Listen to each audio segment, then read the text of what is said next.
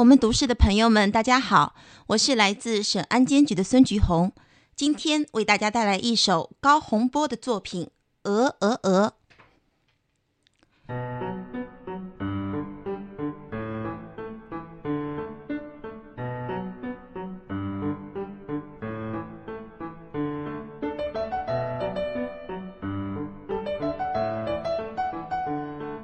最近，妈妈总爱捉住我。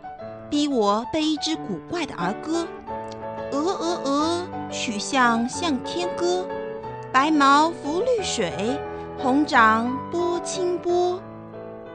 听说这是一位古代的神童七岁时写下的大作，可我却背得结结巴巴，气得妈妈说我笨脑壳。我只好背得滚瓜烂熟，妈妈显得特别快活。从此，每当家里来了客人，我都要牵出这只倒霉的鹅。听到了一声声的夸奖，妈妈就讲我美味的糖果，好像这是我写的诗篇。其实我压根儿没见过白鹅。我家小小的阳台上，连只小鸟都不曾飞落，更别说从那曲项里向天唱出美妙的歌。真的，我不愿当什么神童，更不想靠白鹅捉来糖果。